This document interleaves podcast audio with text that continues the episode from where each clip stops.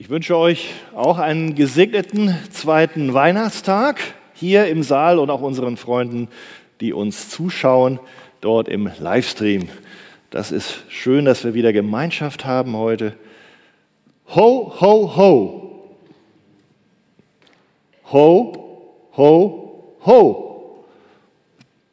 Ja, ich weiß nicht, ob alle wissen, was das ist. Wer so ein bisschen im Internet sich bewegt oder im Fernsehen schaut oder auch vielleicht schon mal auf dem Hamburger Weihnachtsmarkt war, am Rathausplatz, der weiß, was das ist. Hört einmal einen offiziellen Auszug aus der Seite von Hamburg Tourismus. Da heißt es, bei leichtem Nieselregen, also anders als heute, kommt besinnliche Stimmung auf. In den hübsch beleuchteten Holzbuden arbeiten die Handwerker, ein Schmied schlägt beherzt auf sein Metall ein, Bäckerinnen schubsen Schmalzkuchen ins heiße Fett, in der Spielzeuggasse klickern und klackern die Holzspielzeuge. Und das nostalgische Karussell aus dem Jahre 1932 dreht munter seine Runden. Soweit das Zitat. Aber nun geht's weiter auf dem Hamburger Rathausplatz, denn dann schauen alle nach oben. Dort sitzt er in seinem großen Schlitten, der Weihnachtsmann, den es so eigentlich nicht gibt. Aber die USA lassen grüßen. Heute sieht man ihn nicht nur dort, wo er als Santa Claus im 19. Jahrhundert mit großem rotem Mantel und Mütze, langem weißen Rauschebart und wonnig rosigen Pausbäckchen seine heutige Ausgestaltung erhalten hat. Nein, mittlerweile hat er auch in Deutschland überall die Innenstädte und Weihnachtsmärkte erobert. Der Weihnachtsmann, eine sagenhafte Figur, der vom Himmel mit einem von Rentieren gezogenen Schlitten hineinschwebt, wobei er dann des Nachts durch den Kamin in die Häuser steigt, um dort die Geschenke zu verteilen. Und dann sein Ruf, ho, ho, ho, ho, ho, ho, ho, schallt es laut, weit hörbar aus den Lautsprechern über dem Hamburger Rathausmarkt. Und dann saust der Mann im Rauschebad im funkensprühenden Schlitten in luftiger Höhe an einem Drahtseil gezogen vom großen Weihnachtsbaum am Alsterfleet quer hinüber über den ganzen Rathausmarkt bis hin zum östlichen Flügel des Rathauses über die Besucher hinweg. Ho, ho, ho! Das ist sein Markenzeichen. Das ist sein Erkennungszeichen. Und jedenfalls in den USA das einzige oder die einzigen Worte, die man dieser Figur bei seiner Schöpfung durch einen Dichter im 19. Jahrhundert an Worten in den Mund gelegt hat. Ho, ho, ho! Es ist Weihnachten. Seid ihr nicht überzeugt? Guckt mich alle so ungläubig an. Vielleicht sollte ich noch zu seiner Ehrenrettung erwähnen, dass der Weihnachtsmarkt auf dem Hamburger Rathausmarkt, ja, vielleicht doch ein bisschen intelligenter zu sein scheint als manche seiner Kollegen in den USA. Denn zusätzlich erzählt dieser Hamburger Weihnachtsmann noch die herzzerreißende Geschichte vom Rentier Rudolf mit der roten Nase, welches neben den anderen Tieren seinen Schlitten durch die Lüfte zieht. Weihnachten, wirklich Weihnachten. Naja, ich sehe so in manche Gesichter, das überzeugt doch nicht alle hier heute in dieser Kirche. Wirklich Weihnachten? Es wäre tragisch, ihr Lieben, wenn die Geschichte vom Weihnachtsmann auf dem Hamburger Weihnachtsmarkt heißt er übrigens Rambo Bügler und ist professioneller Hochseilartist. Also wenn diese Geschichte vom Weihnachtsmann und die sentimentale Stimmung mit den Weihnachtsbuden, den Duftkerzen, dem Glühwein, den Lichterketten, den Tannenbäumen das Wesentliche sein sollte, was dir zu Weihnachten einfällt und was für dein und mein Leben Bedeutung hat. Denn die wahre Bedeutung von Weihnachten ist etwas ganz anderes. Denn da gibt es eine Person, die zu Weihnachten in Menschengestalt auf diese Erde kam. Und diese Person, die zergeht sich nicht in belanglosem Stammeln oder in Ho-Ho-Ho-Gelächter oder in Stories über Rentiere beim Ambiente von Glühwein, Zuckerwatte oder sonst noch feinen Annehmlichkeiten. Nein, diese Person spricht tiefgehende, entscheidende Worte mit ewiger Bedeutung für dich, für mich und für die gesamte Menschheit. Zum Beispiel sagt diese Person, der Sohn des Menschen ist gekommen, um zu suchen und zu retten, was verloren ist. So heißt es in der Bibel. Der Bibel, dem immer noch am meistgelesenen Buch und am meistgedruckten Buch in der ganzen Welt. Das ist interessant. Ich hoffe, die meisten hier in dieser Kirche, die lesen in der Bibel, die haben das Buch und schauen rein, aber wenn uns Freunde zuschauen, nimm das mit.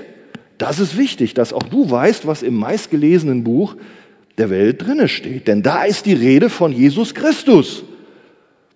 Sohn des Menschen haben wir eben gelesen, so hat er sich bezeichnet, Menschensohn und das ist zum einen deswegen, weil er wirklich ein menschliches Wesen war, als er auf die Erde kam. Aber nicht nur das. Die Juden damals wussten, als er das sagte, Sohn des Menschen, vor dem Hintergrund des Alten Testamentes, was sie kannten, dass da mehr war als nur ein bloßer Mensch. Denn da einige Jahrhunderte vorher hatte der Prophet Daniel, da gibt es auch im Alten Testament, Folgendes geschrieben. Da kam einer mit den Wolken des Himmels, ein Menschensohn. Aha.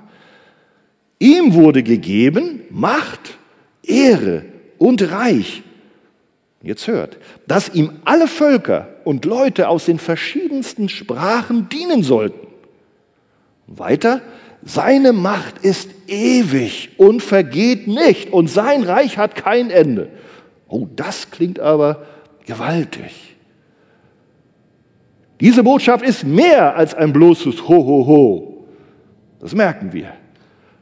Und Jesus hat noch viele, viele weitere Dinge gesehen, die stehen alle hier drin. Zum Beispiel, wahrlich, wahrlich, ich sage euch, wer mein Wort hört und dem glaubt, der mich gesandt hat, der hat ewiges Leben und kommt nicht ins Gericht, sondern ist vom Tod zum Leben hindurchgedrungen. Das ist interessant. Vom Tod zum Leben durchgedrungen. Leben wollen wir doch alle. Was ist der Sinn des Lebens? Wir wollen leben und, und um den Tod, ja, da kommen wir alle nicht drum rum. Aber dieser Jesus sagt, wer an mich glaubt, der muss den Tod nicht fürchten. Der ist schon zum Leben durchgedrungen, was selbst der Tod nicht aufhalten kann. Das ist interessant. Es gibt noch viele mehr Worte, die Jesus gesagt hat. Wir können aus Zeitgründen ja heute nicht alle lesen. Ich ermutige dich, auch da ins Neue Testament reinzuschauen. Einige Worte von Jesus haben wir gehört, aber wer die Bibel kennt und ernst nimmt, der weiß, dass Jesus nicht nur Worte spricht. Nein, er spricht nicht nur, sondern genau das, was er geredet hat, das geschieht auch. Das tut er auch. Das setzt er in die Tat um mit seinem gesamten Leben. Und nicht nur, dass er das tut, was er sich so vorgenommen hat. Nein, wenn wir die Bibel kennen, merken wir im Alten Testament, da hat Gott schon vieles zuvor bestimmt, dass es genauso geschieht. Und Jesus tut nichts anderes als das, was der Vater vorher schon ihm gesagt hat, was er tun sollte und was auch sonst in der Bibel steht. Und vieles finden wir auch im Alten Testament schon angekündigt, auch was die Geburt Jesu angeht und auch, dass er geboren werden sollte auf diese Erde. Gott steht hinter allem. Vor 2000 Jahren hat der Gott der Bibel, das ist der einzige Gott, Jahwe ist sein Name, der wirklich existiert, diesen Jesus in der Gestalt eines Menschen auf die Erde gesandt und geboren wurde er von einer Jungfrau. die vorher noch keinen Mann hatte. Steht in der Bibel. Ich will das heute nicht weiter ausführen, da könnt ihr gerne die Predigt vom vierten Advent euch anschauen, die findet ihr im Internet vom Pastor Christian Wegert, der hat da über Lukas 1 gesprochen, wo der Engel der Maria begegnete und ihr ankündigte, du wirst schwanger werden. Die sagte, wie kann das sein? Ich habe noch keinen Mann gehabt. Und dann kündigt ihr erstmal an, was für ein Sohn da geboren wird. Guckt das mal nach. Und dann auch, dass es der Heilige Geist sein wird. Das heißt, Gott selbst, der über sie kommen wird und der wird dafür sorgen, dass etwas geboren wird und etwas entsteht. Und es wird das Heilige genannt. Der Heilige Geist wird über dich kommen, die Kraft des Höchsten. Darum wird auch das Heilige, das geboren wird, Gottes Sohn genannt werden. Da haben wir etwas. Dieser Jesus ist Gottes Sohn. Genauso war es angekündigt. Auch vom Jesaja. Das, ist interessant. 800 Jahre vorher wird genau das gesagt. Und das ist historisch bewiesen. Dieses Buch hat man nicht hinterher irgendwie geschrieben. Ja, der Jesaja, das hat man gefunden und dann waren noch ein paar Jahrhunderte und dann wurde Jesus erst geboren. Das ist übernatürlich. Und da heißt es, der Herr wird euch ein Zeichen geben, siehe, die Jungfrau wird schwanger werden und einen Sohn gebären und wird ihm den Namen Immanuel geben. 730 Jahre vor der Geburt Jesu hat Jesaja das gesagt. Und sogar, die anderen Propheten haben auch gesagt, es wird geschehen in Bethlehem. Also das ist wirklich interessant. Schaut mal da in die Bibel, ihr Lieben. Das ist und war Gottes Geschenk für die Menschen. Jesus Christus ist der wahre Grund und der Ursprung dafür, warum es überhaupt Weihnachten gibt. Und warum wir an Weihnachten überhaupt was zu feiern haben.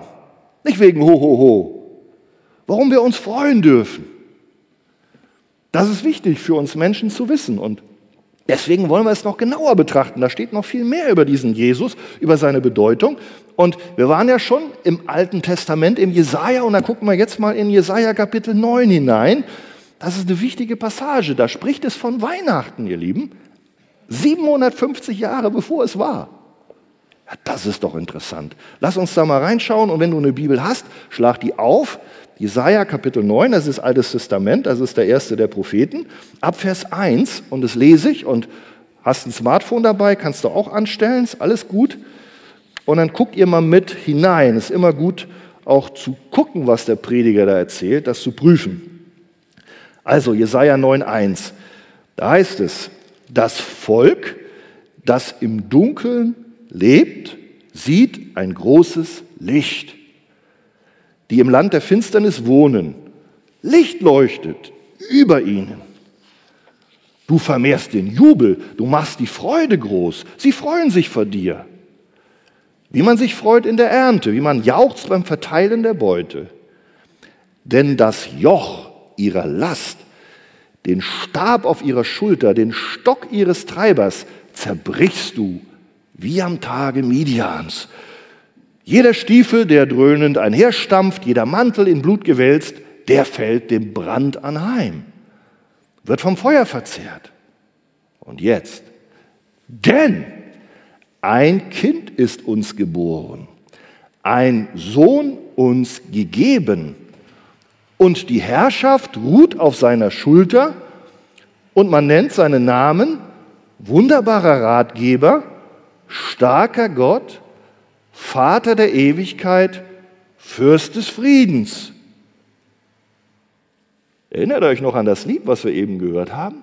Das ist Vers 1 gewesen. Jetzt kommt Vers 2 des Liedes. Und das ist Jesaja 9, Vers 6. Groß ist die Herrschaft und der Friede wird kein Ende haben auf dem Thron Davids und über seinem Königreich es zu festigen und zu stützen durch Recht und Gerechtigkeit von nun an bis in Ewigkeit. Uh, da stehen ja viele Dinge, da müssen wir jetzt ein bisschen runterfahren und die jetzt mal so Schritt für Schritt uns anschauen.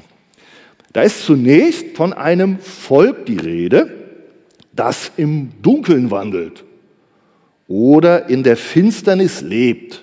Vers 1. Und welches in größter Not bedrängt und geknechtet ist und Befreiung davon braucht. Aber dann ist da auch die Rede von einem Licht, welche für dieses geknechtete Volk aufleuchtet. Dieses Volk, das in der Finsternis wohnt und wandelt. und das sich sehr darüber freut, über das Licht und allen Grund auch darüber hat, sich zu freuen. Warum? Denn dieses Licht vertreibt nicht nur das Dunkel und die Finsternis, die da über diesem Volk liegt, das auch, sondern beendet das Joch der Unterdrückung, die Bedrängnis, die Not, die Knechtschaft, die auf diesen Menschen liegt. Und Vers 4 macht auch aller kriegerischen Handlung ein Ende. Statt Krieg kommt Frieden. All das hängt zusammen mit der Geburt eines Kindes, mit der Gabe eines Sohnes, wie wir es ab Vers 5 lesen. Und nicht nur lesen, denn in Vers 5, der beginnt mit dem Wörtchen denn. Denn. Das macht uns klar, dass diese nachfolgende Person, dieses denn, dieser Sohn, dieses Kind es ist, welche der Grund dafür ist, dass all das geschieht, was wir vorher in den Versen 1 bis 4 gelesen haben. Der Grund für diese Entwicklungen, die ich eben beschrieben habe, dieses Kind ist ganz entscheidend dafür, dass es eine Entwicklung gibt von der Finsternis hin zum Licht, von der Unterdrückung des Volkes hin zur Befreiung und von der Hoffnungslosigkeit zu Freude und Jubel. Das liegt an dem Kind, was Gott uns gibt. Naja, denkst du vielleicht. Der ein oder andere, wahrscheinlich nicht hier in der Kirche, aber vielleicht da draußen im Internet, der uns da zuschaut heute oder auch später, machst du denken, ja, die Israeliten damals, die Juden, die mögen ja von ihren Feinden unterdrückt worden sein. Aber ich, ich lebe doch in Freiheit, hier in Deutschland. Und dunkel ist es hier auch nicht. Gerade an Weihnachten nicht. Siehst du nicht die vielen tausend Lichter da draußen in den Häusern, wie sie da geschmückt sind und überall blinken? Den Geschäften, den Weihnachtsmärkten, den Tannenbäumen. Wo ist es denn hier finster? Was redest du denn da? Na, es mag stimmen. Wir ertrinken heute fast an Lichter. Aber was sind das für Lichter? Sind das Lichter, die unsere Seele wirklich erfüllen und satt machen? Die uns unsere Unsicherheit oder gar Angst wegnehmen? Oder ist es ein Licht, sind es Lichter, die die Fragen unserer Zukunft, die offenen Fragen beantworten? Oder auch die Fragen unserer Bestimmung und den Sinn des Lebens, warum wir hier sind? Ich weiß nicht, wie du die Antwort gibst, aber ich meine nein. Und kann es sein, dass mit Freiheit von Knechtschaft noch etwas mehr gemeint sein kann, als die Staatsbürgerschaft in einem Land zu besitzen, in dem die Staatsform der Demokratie sich etabliert hat, wie in Deutschland? Sind alle Deutschen frei? Der Prophet Jesaja spricht von einem Licht, was kommen wird, und einem Volk Hoffnung bringt, was wirklich in Finsternis sitzt. Ja, in der damaligen Zeit war das wirklich der Fall. Das Volk Juda in Jerusalem wurde bedrängt von Feinden und sogar von einem Brudervolk, dem Volk Israel. Die waren da geteilt. Und es drohte die Vernichtung und dem König die Absetzung. Und was machten sie da? Schauten sie da auf die Worte, die Gott vorher gesagt hatte in den Schriften?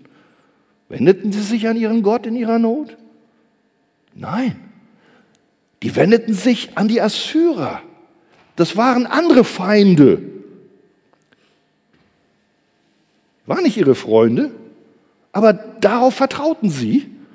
Und dann müsst ihr euch vorstellen, und dann gingen sie sogar in den Tempel und nahmen alles Gold weg, in den Tempel zu Jerusalem, wo, wo Gott wohnte, klauten also dem lebendigen Gott dort diese heiligen geweihten Geräte und bestachen damit den König von Assyrien, dass er seine Truppen schickte, um da die anderen Feinde die Israel bedrängten, zu bekriegen. Haben sich im Grunde genommen als Sklaven tributpflichtig verkauft an den anderen Feind, um sich irgendwie so aus ihrer Not zu erretten. Und dem nicht genug. Als sie schon mal dabei waren im Tempel, da haben sie sogar den Altar weggeschoben, der dort stand, wo Gott ja damals angebetet wurde in Jerusalem und haben deswegen eigentlich so, eine, so, so, so einen Götzen aus Syrien aufgestellt. Also im Grunde genommen ein, ein, ein, nach dem Zeitgeist entsprechend eine, eine, eine, eine, ja, eine, von den Nachbarn, was die Nachbarn so machten. Nicht das, was ihnen gelehrt worden war in der Bibel, sondern was so modern war. Das haben sie sich in ihre Kirche aufgestellt, also in ihren Tempel da. Und das Schlimme war, nicht nur der König hat das befohlen, die leitenden Priester, die ja eigentlich zuständig waren, das Volk davon zu unterrichten, was Gott sagt, die haben mitgemacht. Das wird Gott nicht durchgehen lassen, das können wir uns vorstellen. Und das sagt Jesaja, der war einer der wenigen Propheten, die noch am Wort Gottes festhielten. Aber die anderen, die schlagen alle Ratschläge, Warnungen und Gebote Gottes in den Wind. Auch in ihrer Not rennen nicht zu Gott, sondern stattdessen zu den Feinden und zu den Wahrsagern und ich würde mal sagen, zu ihren menschlich gemachten Götzen und Institutionen, denen sie vertrauten, aber nicht mehr dem Worte Gottes. Und als ihnen dann diese falschen Sicherheiten wegbrechen, dieser gottferne Weg mit scheinbar menschlichen Weisheiten sich als Trugschluss herausstellt, da kommen sie weiter in Angst und Verzweiflung. Ich weiß nicht, ob das alles, was ich hier gerade sage, oh, so weit weg ist. 2700 Jahre damals, aber heute, nein, nein, nein. Weiß nicht, ob uns nicht doch gewisse Dinge heute auch bekannt vorkommen, wenn wir die Situation der Menschen heute betrachten. Auch heute ist es so, dass Menschen auf Sicherheiten vertrauen und auf Institutionen und unsere Gesellschaft macht es. Und dann merken wir, oh, die sind ja doch nicht so sicher, wie wir gedacht haben, wie sie sind. Sie brechen weg oder sie halten nicht das, was sie eigentlich versprochen haben zu halten. Ich weiß nicht, auf was du vertraust. Ich meine, wir leben ja in, auch in Deutschland jetzt in Zeiten einer Pandemie. Wir leben in einer Weltwirtschaftskrise. Wir leben in Auseinandersetzungen auch, wo, wo Kriegsgefahr herrscht in manchen Ländern. Oder wie ist es heute mit den Geboten Gottes? Wie gehen wir heute mit den Inhalten der Bibel um, die ja schon seit Jahrtausenden da drin stehen oder seit Jahrhunderten, selbst von Seiten religiöser Führer? Ist es so, dass das, äh, das prägt unser Volk oder wie wir den Menschen äh, die Inhalte weitergeben? Oder sind es vielleicht auch nicht Dinge, die der Zeitgeist eigentlich hineingeschwemmt hat, die wir von unserer Umgebung sehen, aber die eigentlich mit dem Wort Gottes gar nichts zu tun haben? Denk mal darüber nach. Also ich glaube, dass es heute dringend notwendig ist, dass wir auch heute genau das gleiche Licht und genau die gleiche Wahrheit brauchen wie die Menschen damals. Denn auch wir leben in Unsicherheiten und Angst und haben unser Leben eben nicht im Griff. Und auch Menschen haben es nicht im Griff. Und wer auf Menschen vertraut, natürlich sollen wir unseren Staat und alles respektieren, aber wenn wir letztlich auf Menschen vertrauen, da sind wir verloren. Wir brauchen Sicherheit. Wir brauchen ein festes Fundament. Wir brauchen etwas, was unsere Fragen beantwortet und auch unsere Herausforderungen wirklich in Frieden und Freude verwandelt. Und wenn auch du dabei bist, der sagt, ja, das brauche ich, danach sehne ich mich, dann hör weiter zu. Denn das hängt alles mit diesem Kind zusammen, was Gott uns gegeben hat. Schauen wir weiter in Jesaja 9. Was ist das für ein Sohn, in dem sich die Verheißungen Gottes erfüllen, die Jesaja sagt? Ein Kind ist uns geboren, ein Sohn uns gegeben, haben wir gehört. Das ist das verheißene Kind. Er ist nicht nur ein Kind, er ist ein Sohn. Jesaja sagt, das Kind ist für uns geboren. Ein Sohn ist uns gegeben. Dem Volk, was in der Finsternis wohnt. Also nicht nur allgemein. Und pass auf, ihr Lieben, genau so verkündet es 730 Jahre später der Engel den Hirten von Bethlehem. Hört mal. Lukas 2, Vers 10. Da sagt er, fürchtet euch nicht, denn siehe, ich verkündige euch Persönlich. Große Freude. Ah, haben wir wieder Freude, Jubel. Für, die für das ganze Volk sein wird. Okay, haben wir wieder Volk. Denn euch, okay, euch wieder, uns ist gegeben, euch ist heute der Retter geboren. Heute, Weihnachten, der Retter geboren. Der ist Christus, der Messias in der Stadt Davids. Da merken wir, der Menschensohn, der Messias, der ist es von dem Daniel spricht, von dem Jesaja spricht. Uns ist ein Kind geboren, ihr Lieben.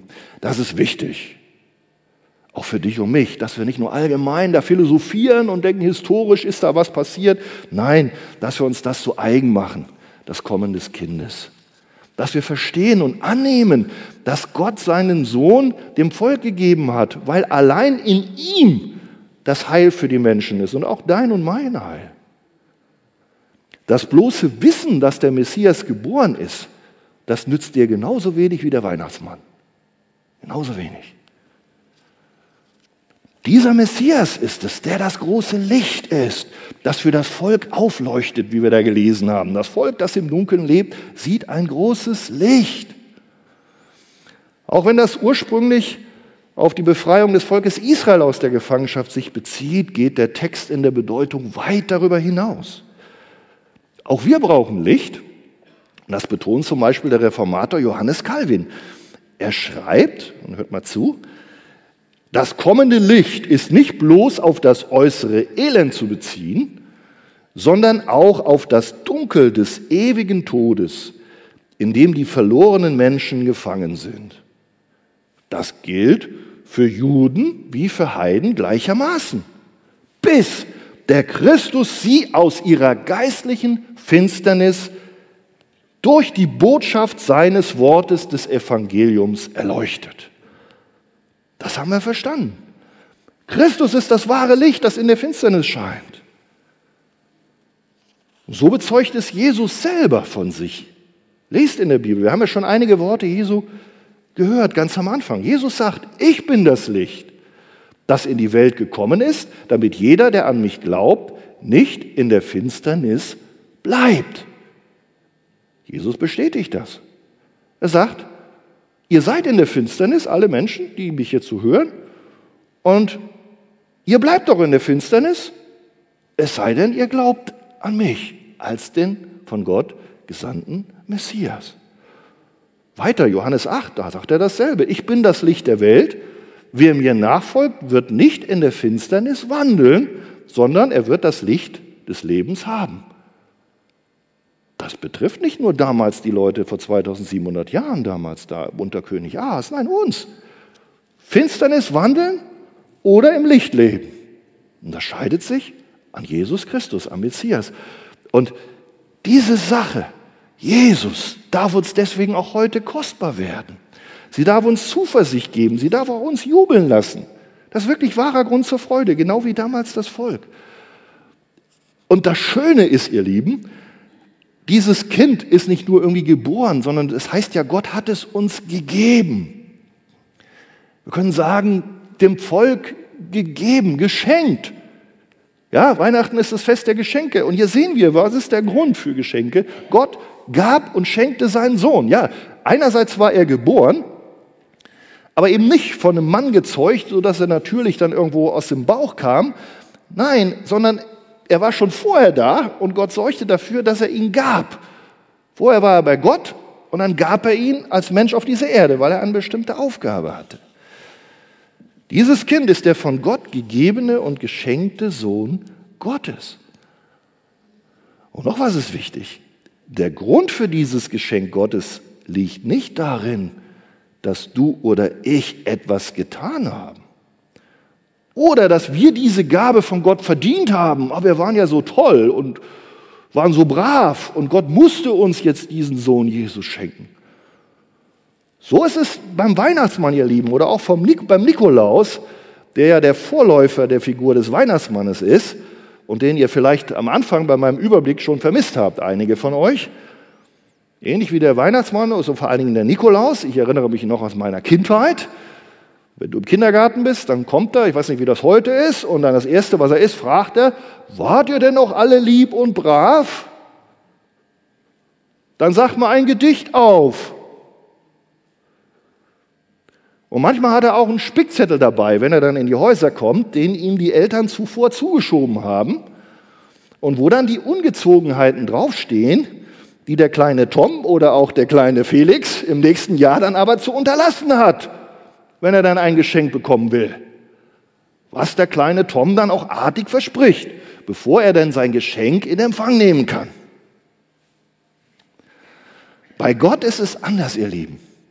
Gott sah, gab seinen Sohn, seinen einzigen Sohn, das große Geschenk für ungezogene Kinder. Kinder, die keinerlei Geschenke verdient haben. Ich will es ja nicht erwähnen, also heute gibt es das nicht mehr. Als ich Kind war, hatte der Nikolaus manchmal noch so eine schwarze Gestalt dabei mit einer Rute. Das war dann auch, das machen wir heute nicht mehr, aber das hätten wir verdient. Ja, den Knecht Ruprecht oder Hans Muff. Gut, ich komme aus katholisch geprägtem Hintergrund. Ich weiß nicht, ob das heute noch ist. Ich glaube, im Norden habt ihr das nie erlebt. Ihr wart immer brav, auch vor 50 Jahren. Aber die Kinder im Rheinland, die waren früher schwieriger. Nein, aber merkt ihr, das ist das, was wir verdient hätten. Strafe, Rute. Denn alle Menschen haben gesündigt und haben die Gebote Gottes nicht gehalten. Wir sind ja alle Kinder oder Geschöpfe.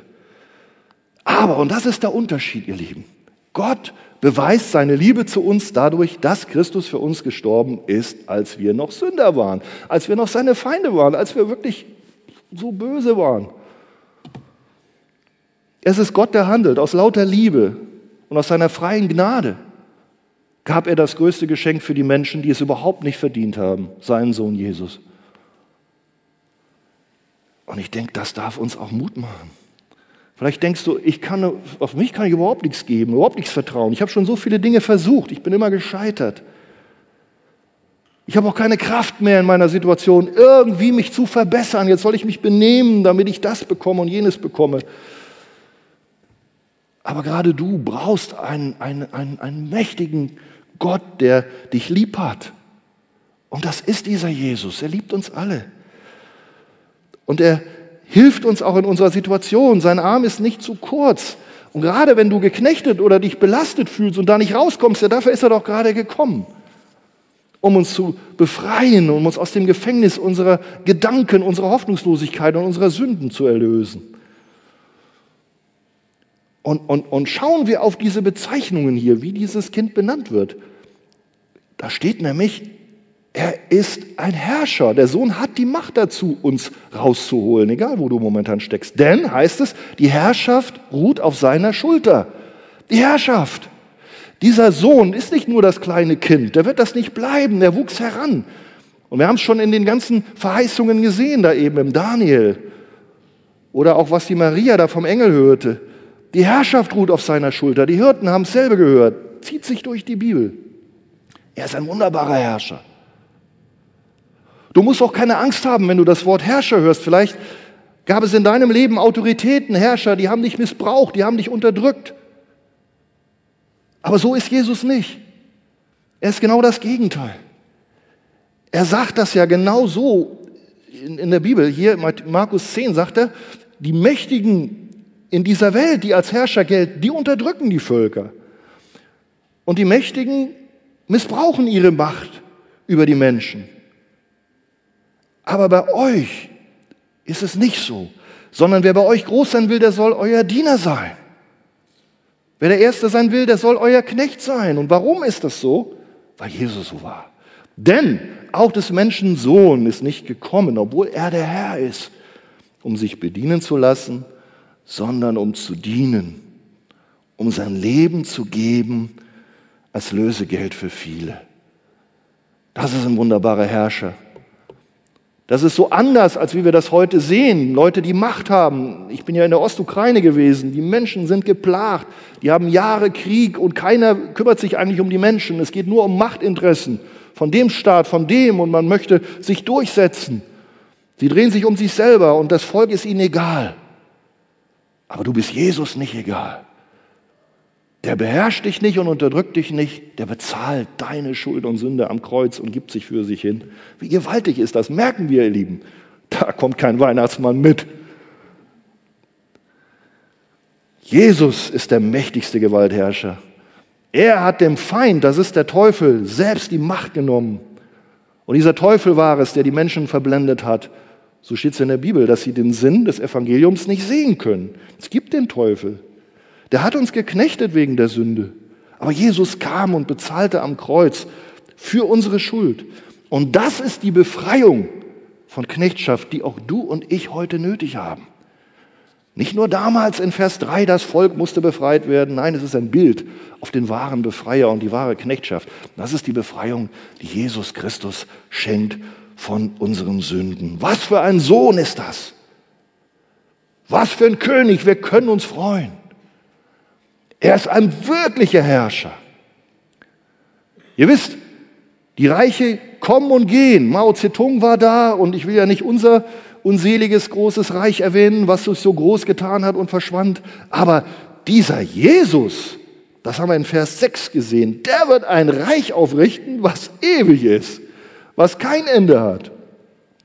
So hat es ja auch schon der Engel Gabriel der Jungfrau Maria gesagt. Er wird regieren in Ewigkeit.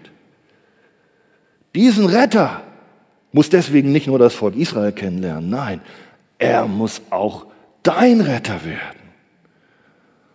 Und er ruft auch dir heute noch zu und mir, kommt alle her, die ihr mühselig und beladen seid, ich will euch erquicken oder das Lebenswasser geben. Und habt keine Angst, mein Joch ist sanft, sagt er.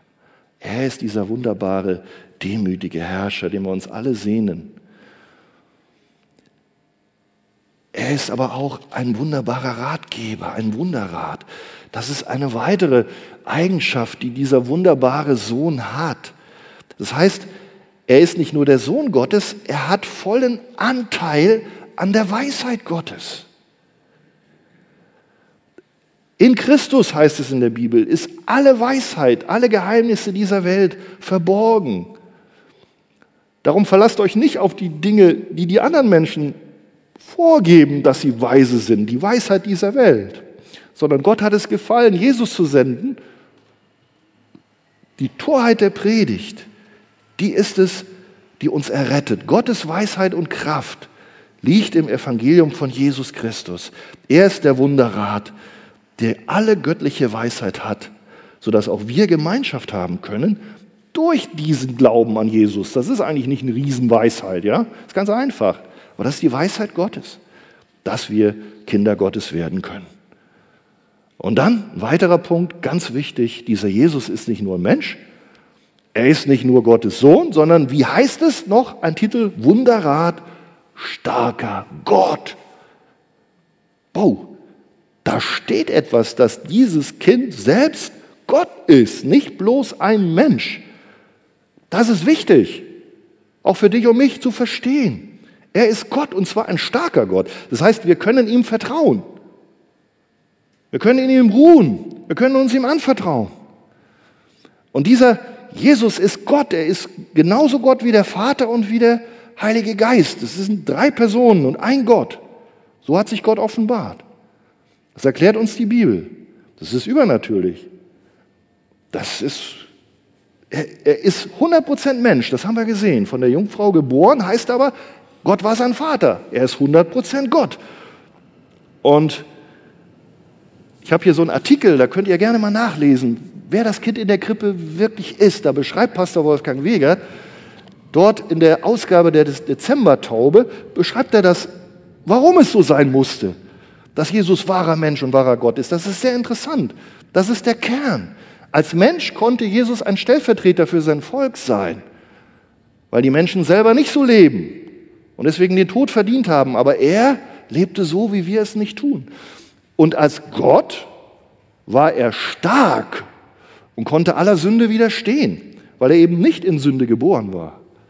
Wir widerstehen der Sünde nicht, wir sind alle gefallen. Deswegen brauchen wir diesen Jesus genauso wie er ist. Lass uns nichts wegnehmen, nicht die Jungfrauengeburt wegnehmen, die ist wichtig. Er ist 100% Gott und 100% Mensch. Nur so konnte er uns erlösen aus der Hand des Teufels, des ärgsten Feindes von uns Menschen. Er ist ein starker Gott. Das ist wichtig. Und deswegen, weil er Gott ist, hat er alle Macht und ist stärker als alles und hat Macht und Autorität, seine Kinder auf ewig zu bewahren und zu beschützen. Das ist wunderbar. Wenn ihr weiteres hört, nehmt euch gerne da hinten im, im Ständer diesen, äh, ja, diese Taube mit. Vater der Ewigkeit ist ein weiterer Titel. Das heißt, der Messias ist wie ein Vater. Jesus. Hast du schon mal erlebt, dass Jesus sich wie ein Vater um dich kümmert? Das tut nämlich ein Vater. Er ist der Vater, der sich sorgt, der, der Fürsorge übt. Und er hat es ja auch getan am Kreuz. Da hat er alles getan, was wir brauchen. Er hat unsere Sünde weggenommen. Und er ist auch da durch den Heiligen Geist. Er führt dich durchs Leben. Er hat dich befreit aus der Macht der Finsternis. Er ist der Vater, der auf dich aufpasst. Die Bibel sagt es ja, er ist das Haupt seiner Gemeinde. Und du darfst zur Gemeinde gehören, wenn du an ihn glaubst. Wie schön ist das? Und es gilt nicht nur für dich. Er ist nicht nur irgendein Vater, sondern da steht ewig Vater. Das heißt, er ist nicht nur der Vater jetzt der Generation von damals, von Jesaja, sondern er ist der Vater der Generation von Jesaja und den Menschen, die glaubten, die zur Zeit des Paulus gelebt haben. Und er ist auch der Vater und der Fürsorger für die Generation, die zu Zeiten Luthers gehabt haben. Und er ist auch der Vater für die Generation, die zur Zeit von dir und mir, Reinhard Stier, gelebt haben. Halleluja. Amen. Das ist doch wirklich wahr, ihr Lieben. Ihr merkt, für uns heißt, wir müssen diese Sachen für uns auch annehmen. Und wenn wir das tun, dann kommen wir von alleine in den Lobpreis. Da muss keiner sagen, jetzt beten wir mal an. Dann müssen wir nur die Bibel lesen. Und dann wird Gott. Und das Schönste ist, und das ist ja nicht nur der Höhepunkt, sondern auch noch ja, die letzte Eigenschaft. Er schenkt wahren Frieden für dich und mich und für die ganze Welt. Denn er ist auch der Friedefürst. Das ist der Titel dieses von Gott über Jesaja angekündigten Sohnes. Das meiste liegt noch in der Zukunft. Er wird wiederkommen. Und dann wird er ein dauerhaftes Friedensreich schaffen. Dann werden alle Menschen ihn sehen, auch jetzt, die ihn jetzt noch nicht sehen können und vielleicht ihn ablehnen und auch über ihn lachen. Aber dann wird es anders sein. Dann wird er eine neue Erde und einen neuen Himmel schaffen. Und dieser Tag wird kommen und dann wird alles neu werden und dann werden alle Menschen den Erlöser Jesus sehen. Und du und ich, wir werden ihn richtig sehen, wir werden immer bei ihm sein, er wird uns zu sich holen. Wir werden auferstehen, wenn wir schon tot sind und wenn nicht, wenn wir ihn so mit ihm entrückt. Und das ist wichtig. Dieser Friedefürst, den braucht du und ich. Und die Welt muss verstehen, dass dieser Frieden, den wir brauchen, dafür ist Jesus gekommen, in erster Linie ein Frieden ist, den wir mit Gott brauchen. Das wollen wir nicht falsch machen wie die Juden damals. Die erwarteten, dass er kommt und ein irdisches Reich errichtet, wo er die Römer rausschmeißt. Nein, zunächst ist es wichtig, dass wir Frieden im Herzen haben. Jesus kam, damit er das Reich Gottes aufrichtet. Und das ist, dass er die Sünde besiegt. Das ist wichtig. Du wirst in dieser Welt, hast du noch nicht die Verheißung, dass du überhaupt nicht mehr krank werden wirst. Jesus ist immer da, aber dass du keine Leid mehr hast, keine Herausforderungen. Das ist das noch, was kommen wird, wenn er wiederkommt beim zweiten Mal. Aber jetzt ist es so, dass er ein Reich aufrichtet in unseren Herzen. Ein Reich aufrichtet unter seiner Gemeinde. Dazu ist er gesandt worden, diese gute Botschaft zu verkündigen, dass Menschen herausgerissen werden aus der Finsternis. Und so leben wir schon im Licht, obwohl wir noch auf dieser dunklen Erde leben, noch eine Zeit. Aber es wird einmal anders. Er wird einmal kommen und dann werden wir bei ihm in Herrlichkeit sein. Aber ich möchte uns mitgeben, gerade heute an Weihnachten, solange es noch nicht so weit ist, kannst du trotzdem echten Frieden im Herzen haben. Weil du an Jesus glaubst, so heißt es, sind wir gerecht geworden und haben Frieden mit Gott durch unseren Herrn Jesus Christus. Und wenn dieser Jesus dein Gott geworden ist, dann kommt er durch den Heiligen Geist in dein Herz. Und dann wirst du merken, du bist nicht alleine. Er spricht dir seine Liebe und seinen Frieden zu. Und dann mag es so sein, dass du auch jetzt dich unsicher fühlst, dass jetzt Dinge da sind, wo du weißt, ich weiß nicht, wie die Zukunft aussehen wird. Ich, ich fühle mich wie in Stürmen, in Nöten, in Widrigkeiten. Aber du brauchst keine Angst haben. In der Welt habt ihr Angst, aber seid getrost. Ich habe die Welt überwunden, ruft dir dein Jesus Christus heute zu. Warum ruft er dir das zu? Dies habe ich zu euch geredet, damit ihr in mir Frieden habt. Jetzt Frieden habt. Heute Frieden habt. Gilt es schon. Frieden durch den Friedefürst für dein Herz. Gerade jetzt an Weihnachten, aber nicht nur da. Vielleicht kommst du zum ersten Mal, aber du darfst gewiss sein, er haut nicht ab, wenn Weihnachten vorbei ist. Er ist immer da bei dir, an jedem Tag deines Lebens. Halleluja. Amen.